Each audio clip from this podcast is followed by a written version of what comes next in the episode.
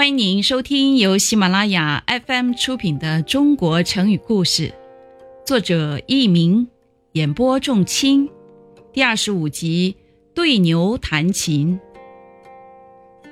春秋时期，鲁国有个著名的音乐家，名字叫公明仪。他对音乐有极深的造诣，善于弹琴。他的琴声优美动听。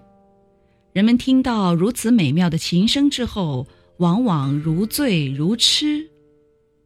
有一年的春天，他带着琴来到城郊的田野散步，和煦的春风将青草的芳香吹到他面前，让他心情非常舒畅。他环顾四周，发现不远处有一头大公牛正在吃草。他兴致勃发。突发奇想，要为这头公牛演奏一曲。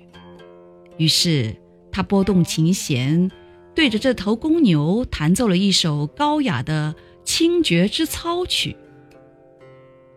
虽然公明仪弹奏的曲子非常悦耳动听，但是那头吃草的牛儿却根本不理会那高雅的曲调，仍然低着头继续吃草。因为公牛虽然能听到琴弦发出的声音，但是并不能理解曲子中的美妙意境。听众朋友们，您正在收听的是由喜马拉雅 FM 出品的《中国成语故事》。公明仪见美妙的琴声并不能打动这头不懂音乐的牛，非常无奈。过了一会儿，他又想出了一个办法。公明仪抚动琴弦，弹出一段段奇怪杂乱的声音，有的像嗡嗡的蚊蝇声，有的像迷路的小牛犊发出的叫声。